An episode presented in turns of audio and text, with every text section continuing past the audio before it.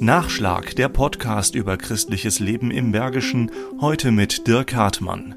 Also es hat schöne Momente in diesem Jahr gegeben, auch wenn die vielleicht nicht so häufig gewesen sind, wie wir das gewünscht haben. Und äh, deshalb geht der Wunsch ganz klar dahin, dass das nächste Jahr besser wird, dass wir endlich wieder ein bisschen mehr in die Normalität zurückkommen. Petra Stilgers-Molin, Pfarramtssekretärin in St. Johann Baptist Leichlingen, blickt vorsichtig hoffnungsvoll ins Jahr 2022. Dass wir die Möglichkeit haben, Freunde zu treffen und uns wieder, ja, freier zu verhalten, nicht so zurückhaltend, immer wieder Angst haben und ja, das ist einfach einfach schöner wird. Im Prinzip gehen die Wünsche der Mitarbeiter in den bergischen Gemeinden alle in die gleiche Richtung. Gudrun Spiller, Pfarramtssekretärin in St. Nikolaus Wipperfürth, wünscht sich mehr Miteinander. Mein Wunsch wäre jetzt, dass wir aufgrund der Corona-Pandemie vielleicht trotz allen Schwierigkeiten weiter miteinander zusammenhalten, dass wir nicht in zwei Klassengesellschaften reinrutschen, Geimpfte, Ungeimpfte, sondern dass jeder weiter Verständnis füreinander hat. Sie vermisst die menschliche, die christliche Nähe, die in weiten Teilen dem Abstand halten gewichen ist,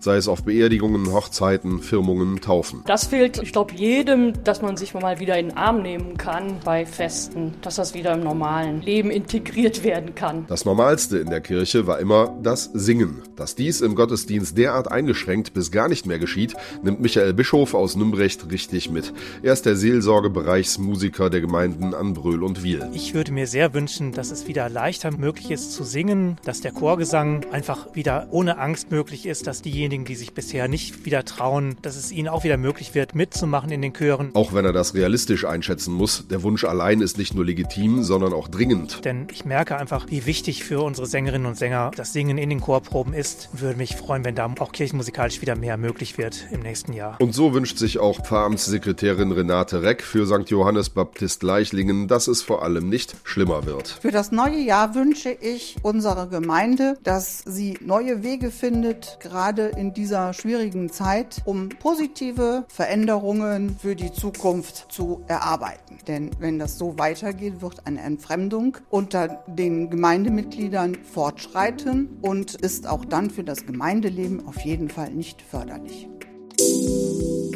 Nachschlag Christliches Leben im Bergischen ist ein Podcast des katholischen Bildungswerkes im Rheinisch-Bergischen Kreis.